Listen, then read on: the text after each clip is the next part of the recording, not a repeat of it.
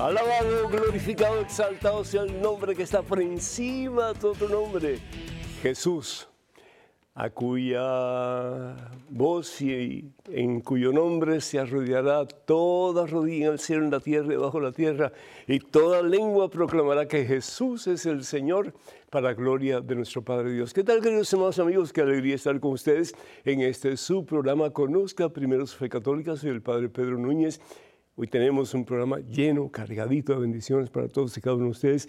Les invitamos para que ustedes no solamente sean parte de esta audiencia, pero inviten a otras personas para que también ellos puedan recibir palabra de Dios y en alguna forma pues alimentar su intelecto y también pues, su espíritu. Es muy importante esto.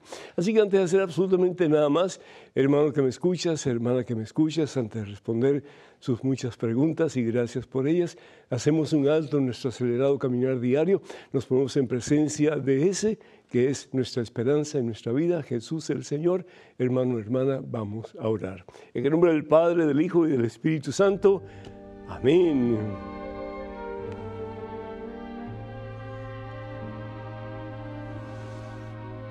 Alabado sea Señor. Gracias Padre. Gracias Padre por el don de la paternidad. Gracias por ese regalo maravilloso que le has hecho a todos los papás, a los abuelitos que me están escuchando y también a aquellas personas que de alguna forma son responsables por los más jóvenes. Gracias por el don de la vida en estos hijos tuyos que son hijos de ellos también y son de alguna forma la responsabilidad de ellos. Que un día puedan decir delante de tu trono, Señor, Padre Santo, no perdí a ninguno de los que tú me diste. No solamente yo he vivido cada día más cerca de ti, Señor, pero les he ayudado a ellos a caminar en el camino de la vida, que es Jesús, tu Hijo, nuestro Señor. Les he ayudado, Padre Santo, a caminar en el camino de la victoria, que eres tu Señor Jesús. Gracias, oh Dios, porque das hijos y das nietos a personas que tú confías en ellos, sabiendo que ellos van a poder hacer un excelente papel de ayudar a estos más jóvenes a conocerte, a amarte y a seguirte. Bendícelos y abundancia, Señor Padre Santo, úngelos con una doble porción de tu Espíritu Santo y que sean ellos papás o abuelitos o personas que en alguna forma pueden moldear la persona que viene detrás de ellos en una forma positiva, mi Dios, como la arcilla en manos del alfarero, que así se dejen usar, Señor, por ti, para que estos jóvenes crezcan en santidad ante tu presencia y ante el mundo entero. Quita, Señor, de nosotros cualquier cosa que nos impida ser instrumentos de fe, instrumentos de esperanza, instrumentos de salvación para aquellos que vienen siguiendo nuestros pasos, Señor. Y que un día todos podamos decir, gracias Señor, porque con la fuerza y el poder que tú nos diste, hemos podido alcanzar para nosotros y para los nuestros la victoria que tú nos has prometido. Gracias Padre Santo, gracias por el don de la vida, gracias, oh Dios, por el don de la paternidad. A ti la gloria, Padre Santo honor y honra por los siglos de los siglos. Amén, Señor. Bendito seas mi Dios. Amén, amén, amén. Tenemos hermanas y hermanos, muchos de ustedes que nos escriben, que nos llaman, pidiendo que los apoyemos en oración y, y qué deleite para nosotros el poder eh, compartir con ustedes la fe en ese, en quien todo lo podemos, que es Jesús el Señor. Doy gracias a Dios por Alicia de Stanford, Connecticut, que ella pide oración por su tía Hilda, quien está hospitalizada y no la han podido operar porque tiene la presión demasiado alta. Hilda, que el Señor bendiga a tu tía y que ella pueda sentirse mucho mejor y que esa presión pueda estabilizarse para que los médicos puedan hacer la cirugía que necesita ella. Bendecimos también a Raimundo de Portville, California, que pide oración por la relación de pareja con su esposa. Que el Señor te bendiga, amigo, y que tú seas el promotor de la presencia de Jesús en la vida de tu esposa y también de tus hijos. Que cada día te acerques más a la fuente de vida y salvación eterna, que es Jesucristo, sabiendo que a la mano de Jesús vas a poder realizar algo maravilloso y un día toda tu familia va a estar cimentada en la roca poderosa que es Jesús el Señor. Cecilia de Macon, Georgia, perdón, pide oración por ella ya que siente que sus hijos no tienen tiempo de ocuparse de ella y quiere buscar pues un sitio de ancianos para vivir. Qué triste, qué triste. Mm, em, a mí me parte el corazón porque visito eh, lugares para ancianos eh, con frecuencia y hay hijos que vienen a ver a sus papás, pero hay hijos que dejan a sus papás en ese lugar y nunca más los van a visitar. Pido al Señor que nos hablan del corazón a todos y que estemos conscientes que lo que ellos hicieron por nosotros, que nosotros tenemos la responsabilidad de hacer lo mismo por ellos o mejor aún todavía, que podamos cuidarlos hasta que el Señor los lleve a su presencia. Ojalá que así lo hagamos y que lo hagamos con mucho amor, ¿sí? Bendito sea Dios. Carlos de Stanford, Connecticut, felicita al Padre por sus 45 años y se siente orgulloso de él. Muchísimas gracias, mi hijo, Dios te bendice. Dice que es profeta como, como Elías, wow, bendito sea Dios, como Daniel o como Ezequiel. Muy agradecido. Admira la humildad, la paciencia y la sabiduría que tiene con la gente cuando lo insultan y le agradece la oración que hace por todos los televidentes que llaman y que le escriben. Muchísimas gracias, amigo. Tengo mi corazón como que está latiendo uh, mucho más rápido que de costumbre. Te agradezco en el alma. Emma de Dallas, Texas, pide oración por su intervención quirúrgica. Que Dios te bendiga, mi hija, y que todo salga bien para gloria de Dios. Déjanos saber cómo, cómo estás después de la cirugía.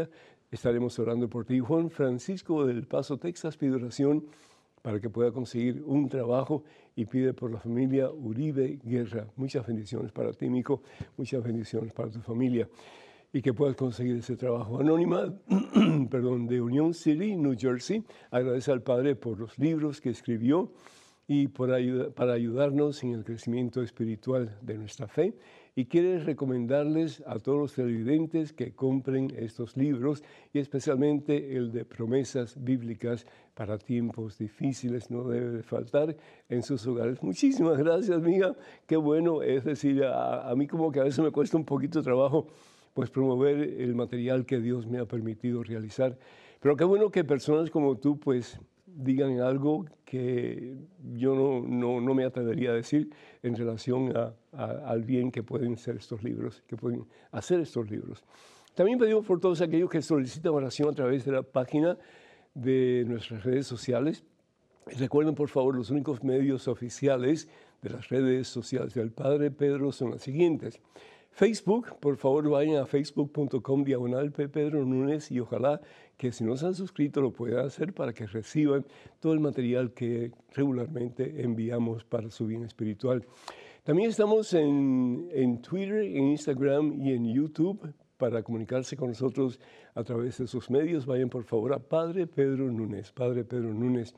Y por favor tengan mucho cuidado con perfiles falsos que piden apoyo económico en mi nombre. Eso nunca lo haríamos a través de estos medios que acabo de mencionar. Una, una pregunta que muchas personas nos hacen es, ¿por qué mis hijos se han apartado de Dios? Y eso no solamente sucede en la Iglesia Católica, está sucediendo en todos los ámbitos del mundo cristiano. ¿Por qué nuestros hijos se están apartando de Dios? Yo creo que la mejor pregunta sería, ¿qué puedo hacer para que mis hijos regresen a Dios? ¿Qué puedo hacer para que mis hijos comiencen a poner a Dios, a Jesucristo, como centro y Señor de sus vidas? Porque el que tiene a Dios lo tiene todo, bien decía Santa Teresa de Ávila, ¿no es cierto? Y solo Dios basta, solo Dios basta. El problema es que, sobre todo cuando ya empiezan a hacer estudios más avanzados, como en la universidad, por ejemplo, entonces em, entra en su mente un montón de ideas y de conceptos que nada tienen que ver con Dios y comienzan a cuestionar y finalmente pues se apartan de la verdad.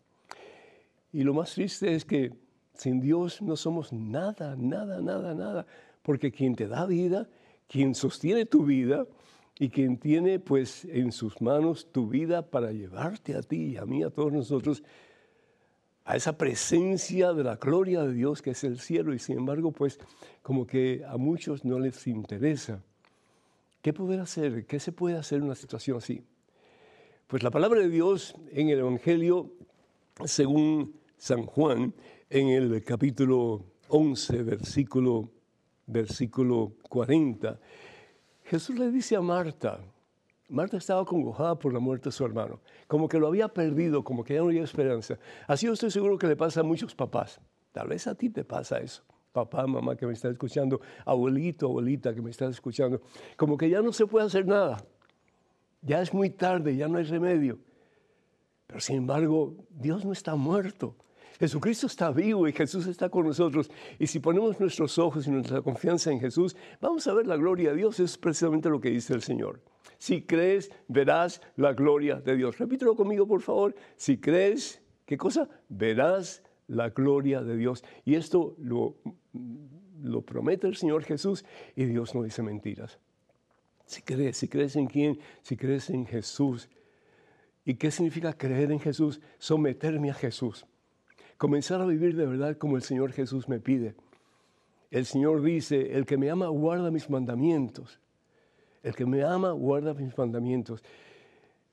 ¿Y cómo guardar los mandamientos del Señor? Pues haciendo todo lo que Él nos pide.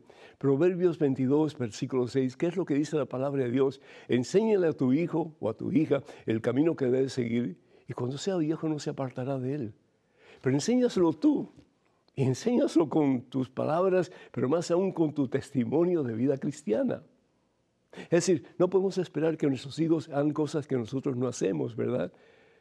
Entonces somos los primeros en dar el ejemplo a nuestros hijos, los primeros que estamos llamados a ser los maestros espirituales de ellos, para que ellos un día, a través de nosotros y a través de personas que Dios ponga en su camino, puedan acercarse a la fuente de vida y salvación eterna, que al fin y al cabo es Jesucristo. ¿Qué hacer para que nuestros hijos comiencen a vivir más cerca de Dios? Pues yo creo que lo primero es lo negativo que habla eh, San Pablo en su carta a los Efesios en el capítulo 4, versículos del 25 hasta el 32. Es un poquito largo, no lo voy a leer todo, pero si ustedes pueden y tienen tiempo, léanlo por favor detenidamente, léanlo dos veces, la primera es para la mente, información, la segunda para el corazón. ¿Qué te dice Dios a ti a través de este pasaje? Efesios capítulo 4, versículos del 25 al 32. Y la palabra de Dios dice así, fíjense qué hermoso no más mentiras. Para comenzar, no más mentiras. Una mamá le decía a su, a su niño, hijo, no se dicen mentiras. Nosotros somos cristianos, católicos, no se dice mentira. Y sin embargo toca la puerta un poquito más tarde y el niño mira por la ventana y dice, mami, es tu vecina, quiere hablar contigo. Ay, esa vecina habla mucho, dile que no estoy. Y el niño abre la puerta dice, dice mi mamá que mi mamá dice a ella que no está. Dicen que primero se agarra un mentiroso que un cojo, ¿no es cierto? Bueno, yo creo que tienen razón. Pero dice la palabra de Dios, no más mentiras, que todos sigan la verdad a su prójimo. Y continúa diciendo San Pablo, enójense pero sin pecar. Y cómo nos gusta arañar, lastimar, herir a las personas que nos hacen daño. ¿Y qué es lo que dice San Pablo? Enójense pero sin pecar el esposo, la esposa, no, no peques, es decir, no lleves tu enojo, más allá de la noche, que se pueden reconciliar. Dice, el que robaba que ya no robe, no salga de sus bocas ni una mala palabra, sino que palabras oportunas que hagan el bien a quien les escuche. Y continúa diciendo, arranquen de raíz entre ustedes todo disgusto, arrebato, enojos, gritos, ofensas y toda clase de maldad. Yo creo que todos somos en alguna forma culpables de esto, ¿cierto? Más bien sean buenos y comprensivos unos con otros, perdonándose mutuamente como Dios los perdona en Cristo Jesús. Si nosotros comenzamos a hacer esto, pues ya estaríamos ganando, pero una, una, una meta enorme, porque le enseñaríamos a nuestros hijos, a nuestros nietos, a nuestros eh, jóvenes, cómo actuar cristianamente. Primero, no hacer lo que es malo, pero ahora dice el Señor, haz lo que es bueno. ¿Y qué es lo que es bueno? Pues darle consejos a tu hijo. Dice la palabra de Dios en Tobías, y a mí me, me fascina el libro de Tobías porque tiene tanta sabiduría, bendito sea Dios. Pero en Tobías, en el capítulo 4 del 3 al 12, y de nuevo es muy largo para leerlo completo, pero ¿qué es lo que hace Tobías? ¿Qué es lo que hace, qué, qué, qué es lo que hace Tobit, el papá de Tobías? Se sienta con su hijo, se sienta con su hijo a hablarle de Dios. ¿Cuándo fue la última vez, hermano que me escuchas, hermana que me escuchas, que te sentaste con los menores de tu casa y les hablaste de Dios? Dice el, libro de Tobías lo siguiente. Fíjense, una cantidad de consejos tan hermosos. Hijo mío, sé fiel al Señor. Sé fiel al Señor. Todos los días no peques ni desobedezcas sus palabras. Y continúa diciendo, si sirves a Dios, el pago será grande para ti. Si sirves a Dios, serás recompensado. Sé responsable, hijo mío, de todo lo que hagas y actúa siempre con corrección. No hagas a los demás lo que no te gustaría que otros hicieran a ti. Y sigue hablando, sería bueno que lo leyeran porque realmente es tan hermoso. El papá que se sienta con su hijo para hablarle de Dios y para darle consejos que le van a ayudar a hacer las cosas como Dios manda. Papá, mamá que me escuchas, sé tu maestro, pero de verdad de tus hijos. Abuelitos, sean ustedes de verdad maestros para sus nietos. Hermano, hermana que me escuchas, tú que tienes un ser querido joven en tu casa o cerca de ti, o del cual tú eres responsable, Enséñale, pero con tus ejemplos. Ve a misa diariamente. Escudriña la palabra de Dios con frecuencia. Reza todos los días. Invítalos a ellos para que recen contigo. Al principio tal vez no van a querer, pero va a llegar un momento en que van a desear lo que tú tienes. Tu relación con Dios la van a querer también. No te des por vencido y acuérdate que si tienes fe vas a ver la gloria de Dios. Que Dios te bendiga. Vamos a una pequeña pausa. Número telefónico para que se comuniquen con nosotros, 205-271-2924. 205-271-2924. Regresamos en cuestión de momentos, así que por favor no se vayan, quédense con nosotros.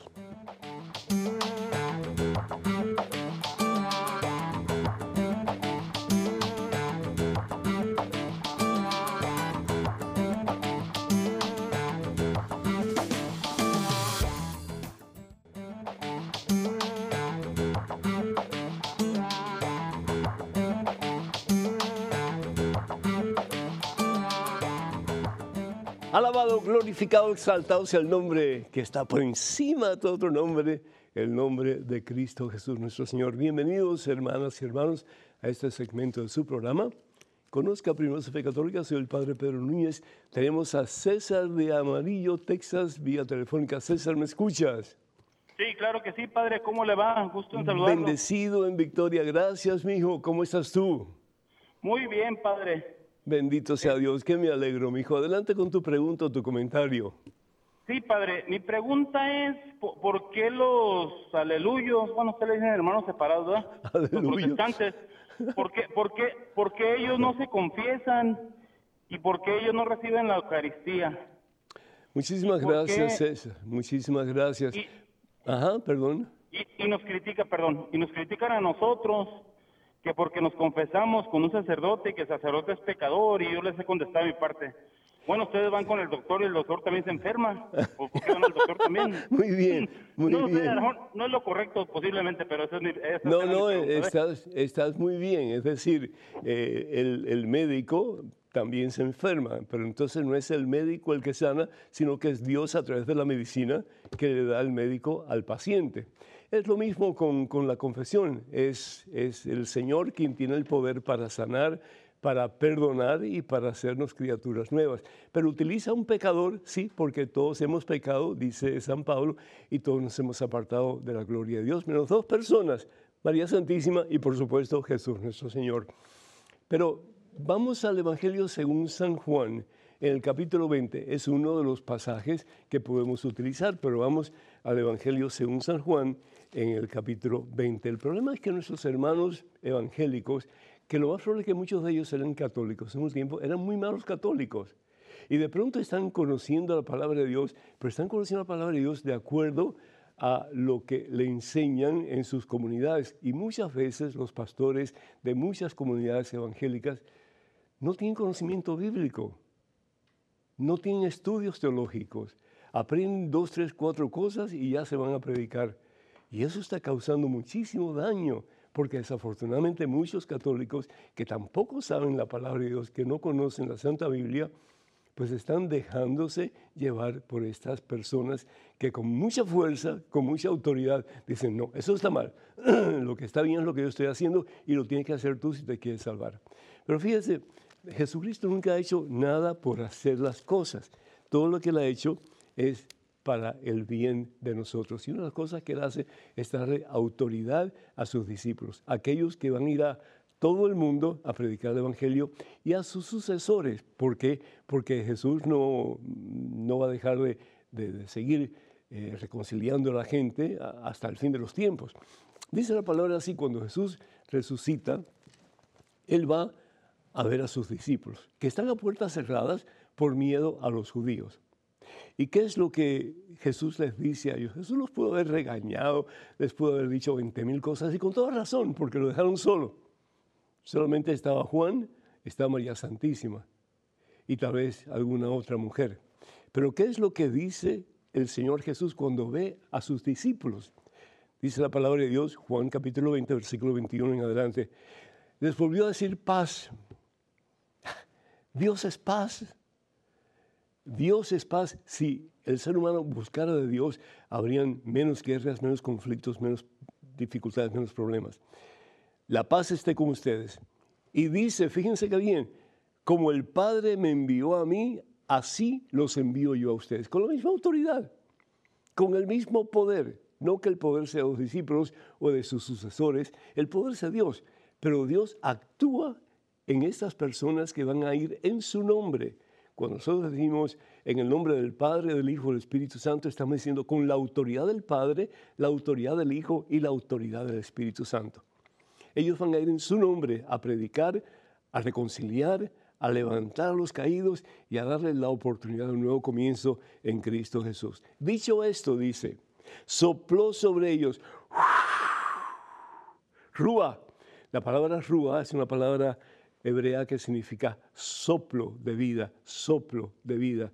Es el soplo de vida que Dios le da al primer hombre hecho de barro. Y le da de esa manera un alma inmortal. Por eso el hombre, el ser humano, es imagen y semejanza de Dios. ¿Por qué? Porque ha sido creado para que Dios cuando se vea en el hombre pueda ver su propio reflejo. Qué hermoso, ¿no? Dice, les dijo, reciban el Espíritu Santo. El Espíritu Santo es el amor puro de Dios, el amor entre el Padre y el Hijo. Reciban el Espíritu Santo. A quien ustedes perdonen sus pecados, quedarán perdonados. Y a quienes ustedes no perdonen sus pecados, quedarán sin perdonar. Le da esta comisión, le da esta autoridad a hombres pecadores que habían estado a puertas cerradas por miedo a los judíos, que habían traicionado a Jesús escondiéndose pensando que a ellos, si los encontraban, le iba a pasar lo mismo que a Jesús. Dios escoge lo pequeño Dios escoge lo que para el ser humano es poca cosa. Dios escoge lo ordinario para que, dejándonos en las manos de Dios, Dios pueda hacer cosas extraordinarias en nosotros. Bendito sea Dios que el Señor escoge a quien escoge. Y Él lo escoge por su razón. Él lo escoge por su criterio. Él lo escoge porque a Él le da, perdonen ustedes, su deseo, iba a decir su gana, su deseo de hacer lo que Él realmente estima conveniente. Porque de todos estos pecadores, al final de sus vidas, porque Dios es misericordia y amor, se convirtieron en grandes santos de la iglesia, todos ellos, comenzando con Pedro. el que negó a Jesús tres veces. El único que no se salvó desafortunadamente fue Judas. ¿Y por qué? Porque él, pues, no se arrepintió y si se arrepintió, tal vez, no sé, haya alcanzado el cielo, pero eh, se mató, se quitó la vida. Mm. Así que por favor, hermanas y hermanos, dejen de escuchar a estas personas que no saben, oren por ellos, pero por el amor de Dios no se dejen guiar por ellos, porque entonces, ¿qué es lo que pasa? Lo que dice San Pablo en su carta a los Efesios en el capítulo, vamos a aquí un momentito, en el capítulo 5, en el capítulo 5, versículo, en el capítulo 4, versículo 14. Conociendo más y más de la palabra de Dios, conociendo más y más de la doctrina de la iglesia, dice San Pablo, entonces ya no seremos niños, perdón, zarandeados y llevados por cualquier viento de doctrina o invento de personas astutas, expertas en el arte de engañar.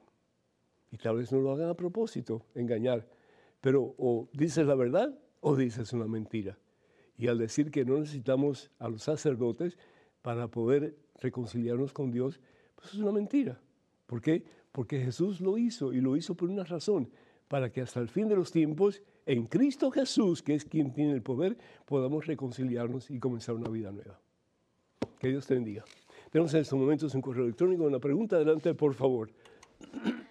Padre Pedro, quisiera hacerle una pregunta sobre Mateo 8, 14 al 15 que dice, y cuando fue Jesús a casa de Pedro, vio a la suegra de este postrada en cama con fiebre, y le tocó la mano, y la fiebre la dejó. Y ella se levantó y le servía. Lo que quisiera saber es que si el libro de Mateo, el cual como todos los demás de la Biblia, fueron escritos en un orden cronológico, entonces, ¿por qué recién en Mateo 16, 18 Jesús le dice a Simón Barjona, y yo también te digo que tú eres Pedro y sobre esta piedra edificaré mi iglesia? Es decir, recién en este versículo, por primera vez, Jesús le cambia el nombre a Simón Barjona por el de Pedro. Pero, como digo, en el capítulo 8, 14 se menciona Pedro, y supuestamente esto ocurrió antes de que Jesús cambie el nombre a Simón. ¿Podría explicar si se trata de la misma persona? Gracias, Oscar. Oscar, muchísimas gracias. Qué felicidad, qué gozo me da el que estés leyendo la palabra de Dios y que tengas preguntas y ojalá que tengas muchas, muchas, muchas, muchas preguntas. Y con todo gusto, pues envíanos, las preguntas y trataremos de responderte. ¿Sabes cuándo escribe Mateo su evangelio? Entre el año 80 y 90 después de Cristo. Ya Jesús había ascendido al cielo ya los primeros discípulos estaban predicando la palabra por todas partes, ya la iglesia primitiva estaba cobrando vida después de el hecho maravilloso de Pentecostés, capítulo 2, versículo 1 al 10 de los Hechos de los Apóstoles. Así que Mateo está recordando lo que pasó hace ya muchos años. Y entre las cosas que recuerda es lo que dice la palabra de Dios, que Jesús fue a casa de Pedro Realmente fue allí para sanar a la suegra de Pedro. Entonces, Mateo sabía que el Señor Jesús le había cambiado el nombre de Simón Barjona a Pedro, palabra que significa piedra. Entonces, es decir, ya él sabía mucho tiempo después que Jesús le había cambiado el nombre a Simón Barjona. Y aquí lo dice la palabra de Dios en Evangelio de San Mateo capítulo 16, versículo 18. Ahora yo te digo, le dice Jesús a Simón Barjona, tú eres Pedro. Y ahí estaba Mateo, ¿sí? Y sobre esta piedra edificaré mi iglesia y los poderes del infierno jamás la podrán vencer. Yo te daré las llaves del reino de los cielos, es decir, autoridad suprema. Vas a ser el vicario mío, vas a ser mi asistente. La palabra vicario significa asistente, en este caso de Jesús. Lo que ates en la tierra será atado en el cielo. Lo que desates en la tierra será desatado en el cielo. Entonces, ¿entiendes? Eh, es decir, ya todo esto había pasado. Y Mateo, junto con la comunidad cristiana, estaba reflexionando, reflexionando sobre la vida de Jesús, sobre sus acciones, sobre sus palabras, sobre todo lo que tenía que ver con Jesús. Acuérdense que los, ah, eh, los, evangelios son cristocéntricos, centrados en Cristo, ¿sí? Centrados en Cristo. Cuando eh, la persona que está cerca de Cristo ya no es importante en lo que Jesús está haciendo, ya no se habla más de esa persona. En este caso, eh, Mateo quiere asegurarse de que la gente sepa que Jesús es Dios. Y porque es Dios, hace cosas grandes, poderosas, maravillosas, hace milagros. Él lo hace porque Él tiene el poder, como en el caso de la suegra de Pedro. Ya Mateo sabía cómo se llamaba Pedro porque estaba allí cuando Jesús le cambió el nombre. Entonces él hace referencia no de Simón Barjona, en este caso, pero de Pedro. Así que ojalá que pues eso te sirva, ¿verdad? Para aclarar este punto de vista. Muchísimas gracias, que Dios nos bendiga a todos. Tenemos en estos momentos un correo electrónico. Adelante, por favor, con la pregunta. Padre Pedro, ¿qué valor tiene para los católicos la misa de difunto? ¿Qué sucede cuando un difunto no tiene su última misa? ¿Qué pasa con esa alma y qué podemos hacer como católicos? Saludos y que Dios le bendiga y el Espíritu Santo le ilumine. Atentamente, María Elena. María Elena, muchísimas gracias. Pues toda misa tiene un valor infinito toda misa. Porque la misa es, es el mismo Jesús que por amor se entrega al Padre por nuestros pecados, por la expiación, por la sanación, por la liberación, por el perdón de nuestros pecados. No es un sacrificio nuevo el que hace Jesús. Hay personas que dicen, no, pero que ustedes los católicos sacrifican a Jesús cada vez que celebran la, la misa. No, Dios está fuera del tiempo.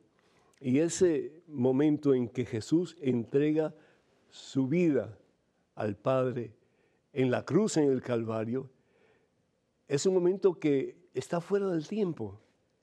Y ese momento se hace presente, se hace presente en cada Santa Eucaristía, en el momento de la consagración, cuando el sacerdote eleva el pan que es pan, y dice las palabras de consagración que fueron las mismas palabras que utilizó Jesús, las mismas palabras que utilizó Jesús en la última cena. Ese pan ya deja de ser pan y se convierte por el poder del mismo Dios, el mismo Jesús que actúa a través del sacerdote.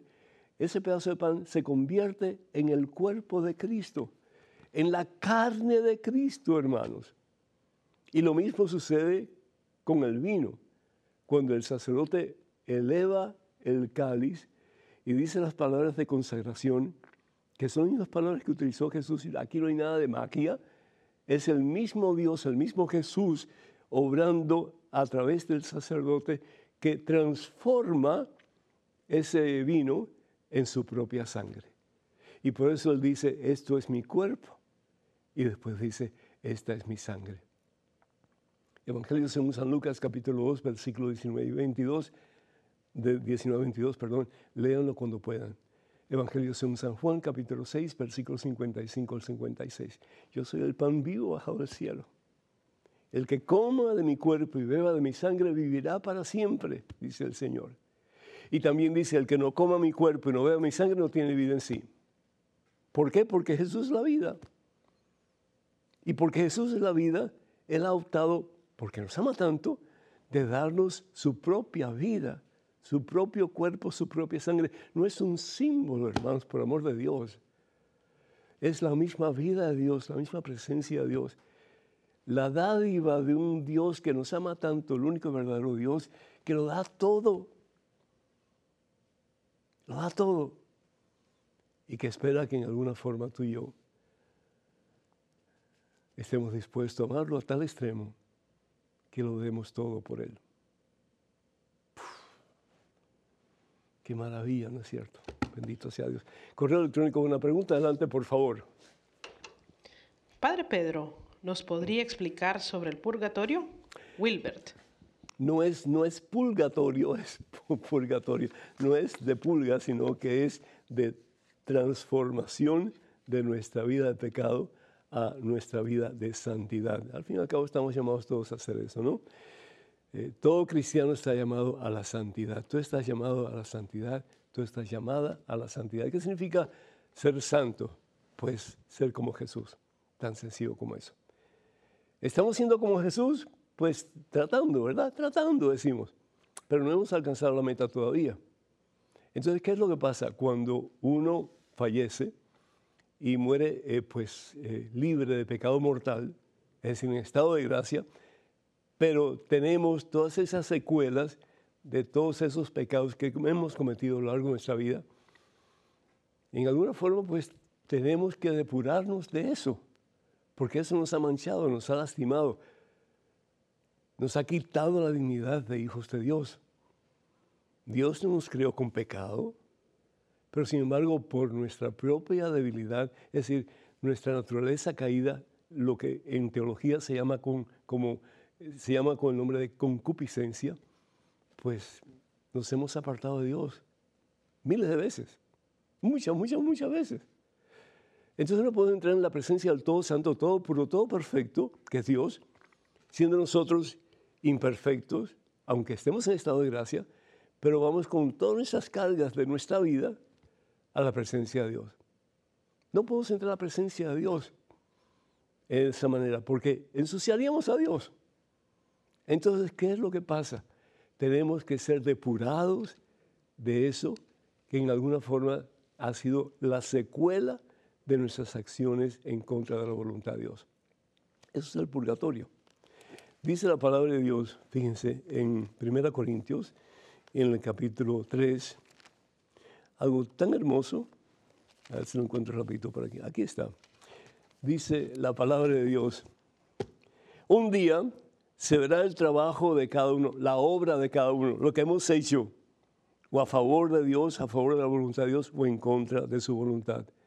Será público en el día del juicio, cuando todo será probado eh, por el fuego.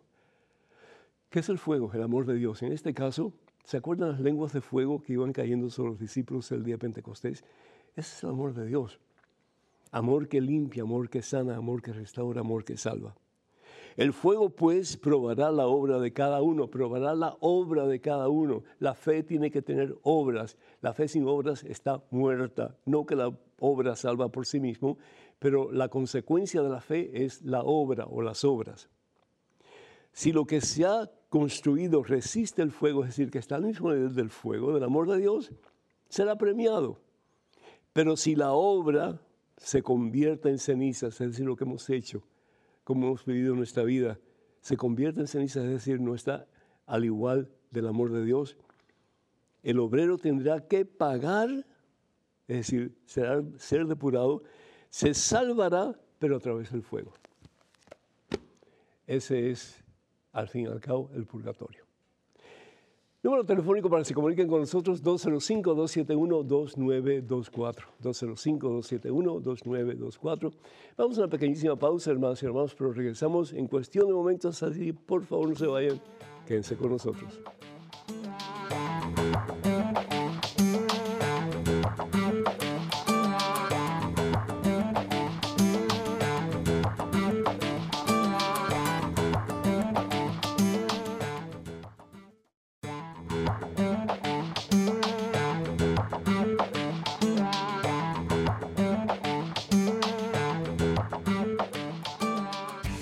Alabado, exaltado, glorificado sea el nombre que está por encima de todo otro nombre, el nombre de Cristo Jesús. Y pido muy especialmente por ti, papá, por ti, mamá, por ustedes, abuelitos, por ustedes, que de alguna forma tienen responsabilidad para los menores. Den ejemplo, den ejemplo. Incluyo maestros, sacerdotes, en fin, todas las personas que de alguna forma tienen responsabilidad para con los menores. Instruyanlos pero sobre todo compartan el testimonio de vida en Cristo Jesús con ellos. Si no, las palabras son huecas, no sirven para nada. Tenemos a René de New York vía telefónica. René, ¿me escuchas? Sí, claro. Eh, ¿Cómo estás, Padre? Bendecido en Victoria. ¿Cómo estás, René?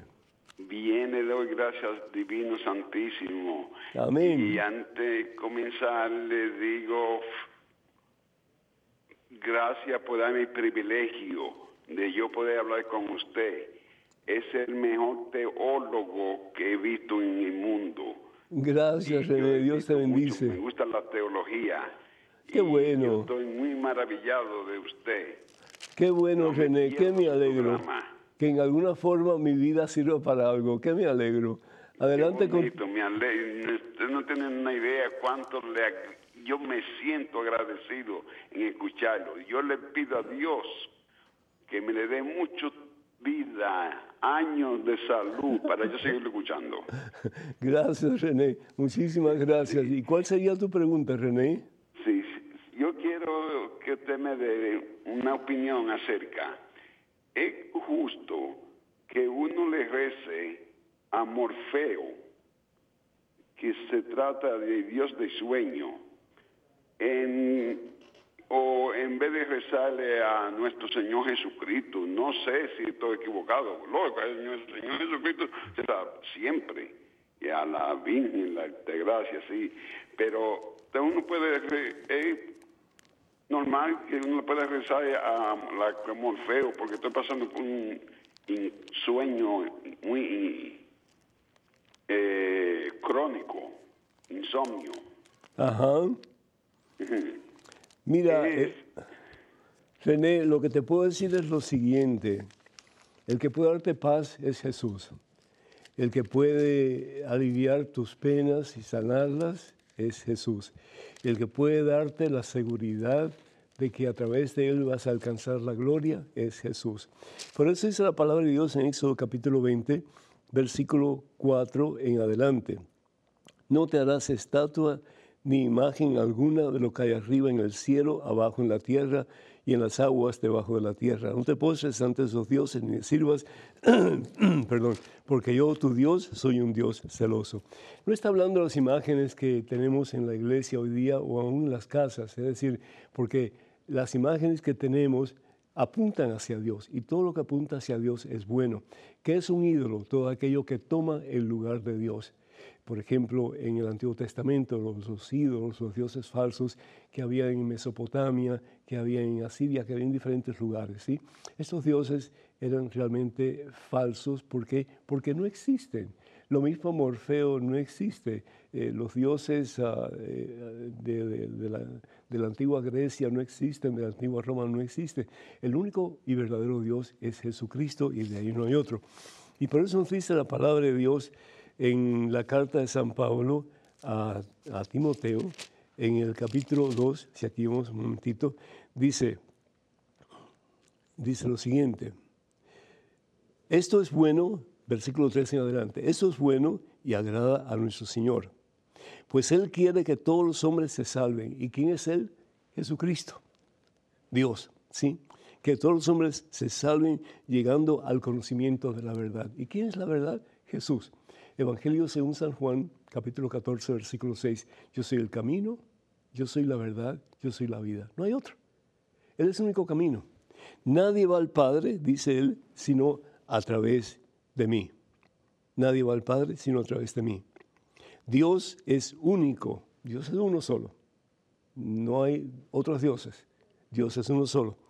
Dios es único y único también es el mediador entre Dios y los hombres y su nombre es Cristo Jesús.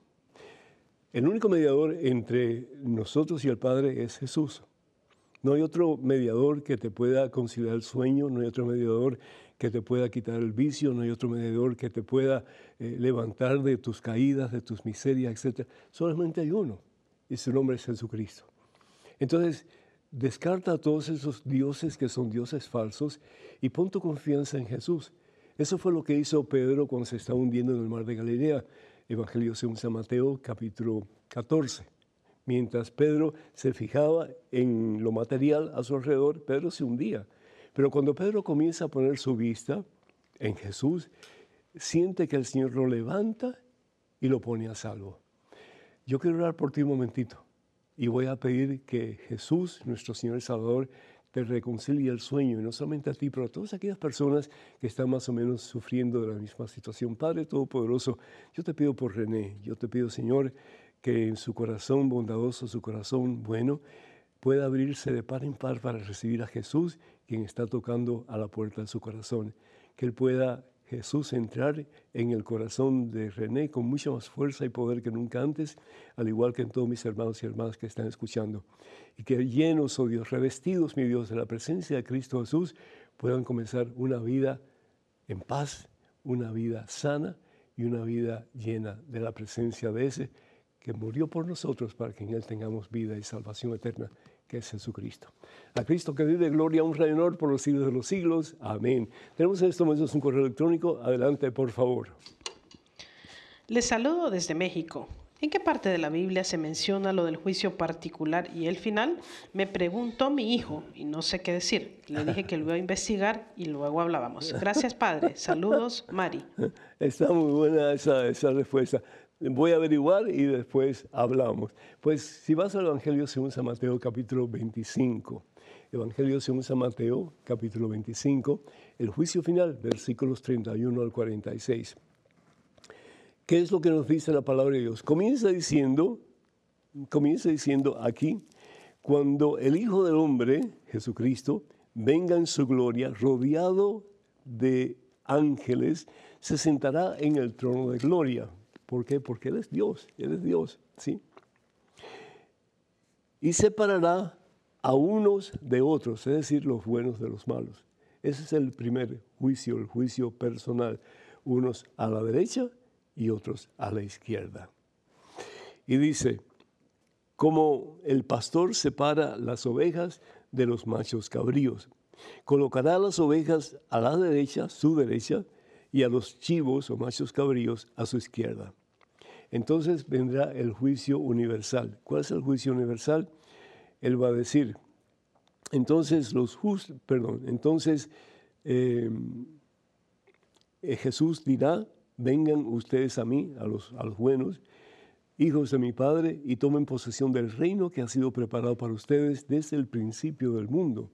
Porque tuve hambre, me dieron de comer, tuve sed, me dieron de beber, etcétera. Y los buenos dirán, Señor, pero cuando te vimos hambriento, sediento, etcétera, y te dimos de comer o de beber. ¿Y qué dice Jesús? Lo que hicieron por el más pequeño de sus hermanos, lo hicieron por mí. Y lo mismo le dirá a los otros, a los que están a la izquierda, a los que han desobedecido y han vivido una vida en contra de la voluntad de Dios. El rey responderá a aquellos que no le sirvieron como él pide, que no hicieron su voluntad, que al fin y al cabo el hacer la voluntad de Dios siempre redunda en nuestro propio bien y en el bien de los demás. Si hiciéramos todos la voluntad de Dios, estoy seguro no habrían guerras, problemas, dificultades, ni matrimonios rotos, ni familias eh, destrozadas. Le preguntarán los, los, no justos, ¿y cuándo te vimos eh, con hambre o con sed, y Él les dirá lo que hicieron por el más pequeño, lo hicieron por mí. Y finalmente el Señor, y ahí está el juicio universal, estos irán al suplicio eterno, los que desobedecieron a Dios, los que vivieron una vida a espalda de la voluntad de Dios, y los buenos irán a la vida eterna. Y ahí están los dos juicios.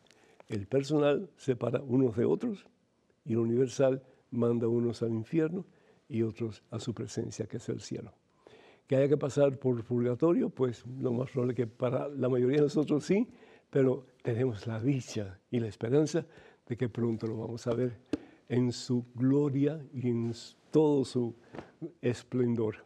Tenemos en este momento su correo electrónico. Adelante, por favor. Padre Pedro, Gracias por ayudarnos continuamente con su orientación y oraciones. Que Dios le siga bendiciendo para que continúe con su ministerio. Sé de católicos que ponen a sus mascotas nombres propios. Algunos que no son de México incluso le ponen nombres como Lupita, lo cual me desconcierta mucho. Deme por favor una orientación sobre cómo tomar esta situación y no enojarme cada vez que lo escucho. Rezo por usted y el servicio de todos en EWTN. Gracias. Víctor Ramírez desde México. Muchísimas gracias, Víctor. Yo creo que sería mejor pues acercarte a la persona y decirle, mira, em, piensa dos veces si es el nombre que le quieres dar a tu mascota. Al fin y al cabo, pues cada cual tiene que hacer lo que cada cual piense, pero por lo menos dar un consejo. Eh, yo soy de Cuba originalmente, yo jamás le pondría a una perrita eh, Virgen de la Caridad, jamás, es decir, ni siquiera Caridad del Cobre, jamás. Es decir, porque son nombres como que muy especiales y son nombres de nuestra mamá, la siempre Virgen María. la mamá de Jesús, que al fin y al cabo es madre de Dios porque María es la madre del Hijo, del Hijo mm, que se encarna en su vientre, el Hijo de Dios, pero acuérdense que en Dios, en Jesucristo, hay dos naturalezas, la humana y la divina. Y Jesús es, el, es el, la persona histórica, la, Dios, segunda persona que se encarna en el vientre de María, es la segunda persona de la Santísima Trinidad. Em, y si la persona te escucha, benditos a Dios, qué bueno, pues has ganado un hermano o una hermana. Pero si no te escucha, ora por esa persona, pero no te enfades. No resuelves nada con, con enojarte, no resuelves nada con, pues, decir, mira esa que sé yo. No, no, no. Eh, ora por esa persona. Tal vez esa persona no está en el mismo nivel espiritual que tú estás. Y está bien, no todos estamos en el mismo nivel espiritual. Tal vez esa persona lo está haciendo simplemente porque quiere darle un nombre que es especial para él o para ella, a alguien o a algo que es importante para esa persona, y en este caso su mascota. Pero de nuevo, el aconsejarle con buena gana y de buena gana, y si es posible, pues si acepta, pues has ganado eh, la batalla. Y si no acepta, pues orar por esa persona para que esa persona entre en juicio y haga lo que es debido a, eh, los ojos de Dios. Sencillo como eso. No hay ningún tipo de, de prescripción de parte de la iglesia acerca del uso de nombres de mascotas, por cierto. Ok, bueno. Recuerden, hermanos y hermanos, que todos los libros de este servidor están a la disposición de ustedes en el catálogo religioso de WTN. Para más información sobre ellos, cualquiera de ellos, o para ordenar, por favor, llamen al siguiente número telefónico, 205-795-5814. Repito, 205, catálogo religioso de WTN, 795-5814. Tenemos el libro eh, Conozca más fe católica, el libro Cuántas iglesias fundó Jesús, Promesas bíblicas para tiempos difíciles y el libro 150 historias que cambiarán tu vida. Recuerden que voy a estar con el favor de Dios en la celebración familiar de WTN con todos mis colegas el primero de octubre en Phoenix, Arizona. Tendremos conferencias, tiempo para compartir, actividades para los niños, confesiones, hora santa, santa misa y un gran concierto al final Ah, de Martín Valverde y su banda. Los esperamos a todos en Phoenix, Arizona.